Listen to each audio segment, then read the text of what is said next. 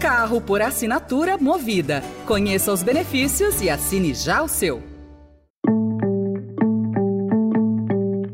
Olá, começa agora mais uma edição do Notícia no seu Tempo, um podcast do Estadão para você ouvir as principais informações do jornal. E esses são os destaques do dia. Nunes convoca Marta Suplicy para demiti-la após a aproximação entre ex-prefeita e Bolos. Terra tem seu ano mais quente e El Ninho pode tornar 2024 pior.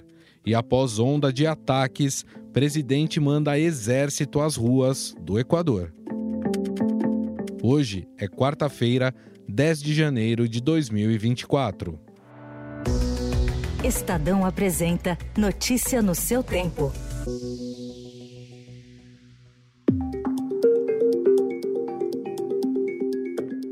Da Marta, desde que começou a sair é, essas matérias. A gente não falou sobre esse assunto, até porque ela é minha secretária. Acho que se tivesse algo de concreto, ela teria é, falado comigo. Né? Ela é secretária da Prefeitura de São Paulo. Seria natural você, por exemplo, um jornalista, se tiver alguma situação, você vai comunicar ao seu redator, ao diretor do jornal. Então, ela não me comunicou, estou desconsiderando é, essa, essa situação.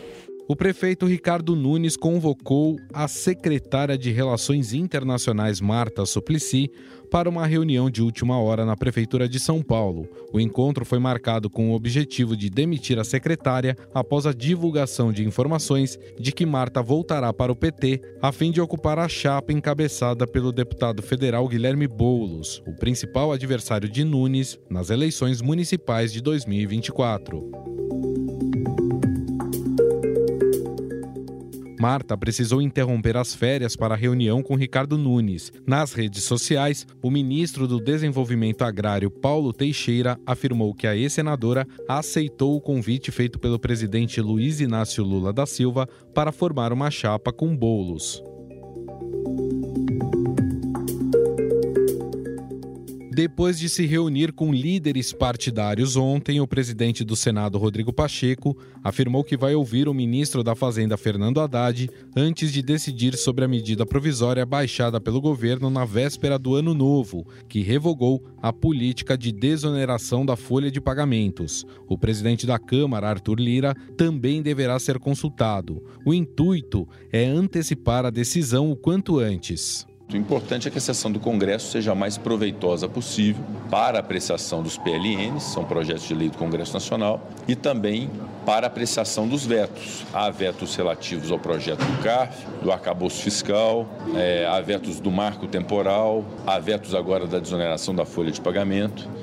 O presidente do Senado evitou antecipar uma tendência, mas sinalizou que considera muito difícil prosperar a revogação da política de desoneração da folha de pagamentos, como proposto pelo Ministério da Fazenda via medida provisória.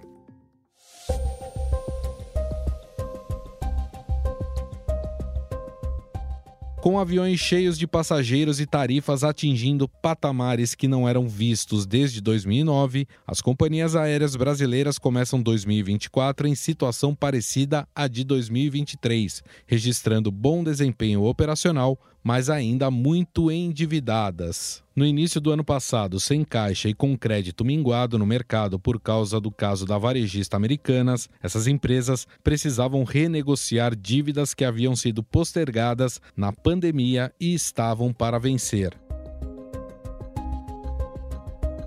Na visão dos especialistas, 2023 foi um ano para as aéreas mostrarem que podiam ter uma operação rentável, o que conseguiram com sucesso, e 2024 será o momento de começar a levantar recursos para pagar as dívidas da pandemia.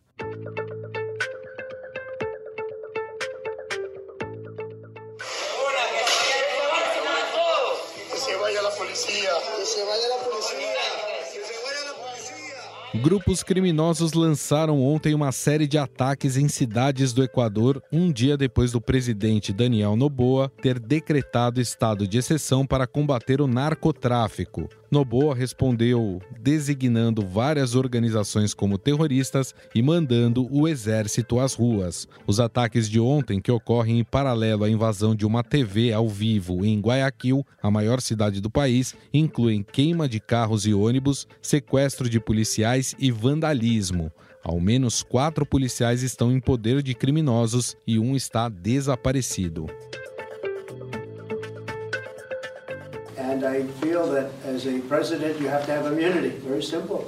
And if you don't, as an example, if uh, this case were lost on immunity and I did nothing wrong, absolutely nothing wrong, I'm working for the country. O ex-presidente dos Estados Unidos, Donald Trump, apareceu ontem em um tribunal federal de Washington para uma audiência de apelação para obter imunidade criminal em todos os seus processos, cinco meses depois de se declarar inocente da acusação de subverter o resultado das eleições de 2020. A defesa argumenta que Trump teria direito à imunidade por ser presidente, mas alguns juristas contestam esta tese.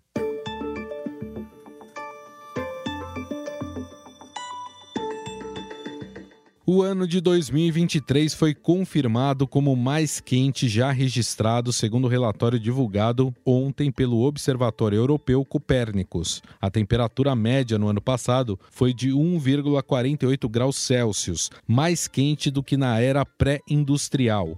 Este valor é pouco inferior a 1,5 graus Celsius, que o mundo havia proposto como limite no âmbito do Acordo Climático de Paris em 2015, a fim de evitar os efeitos mais graves do aquecimento global e janeiro de 2024 está a caminho de ser tão quente que, pela primeira vez, um período de 12 meses excederá este limite, alerta a Samantha Burgess, vice-diretora do Copérnicos. Um dos fatores para isso é a influência do El Ninho, que deve se estender até a metade deste ano. Notícia no seu tempo.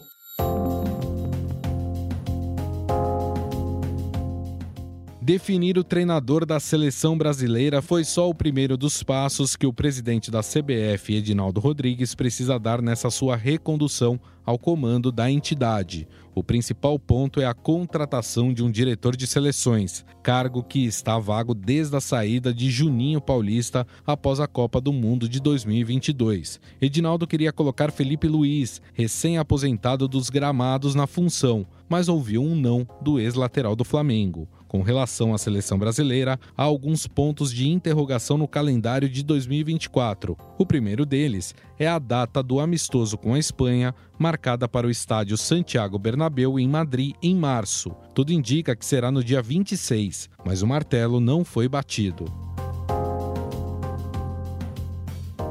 Essa foi mais uma edição do Notícia no seu tempo, com apresentação e roteiro de Gustavo Lopes, a produção e finalização é de Felipe Caldo, o editor do núcleo de áudio do Estadão é Emanuel Bonfim. Você encontra essas notícias e outras informações em estadão.com. Um abraço e até mais. Você ouviu Notícia no seu tempo. Carro por assinatura Movida. Conheça os benefícios e assine já o seu.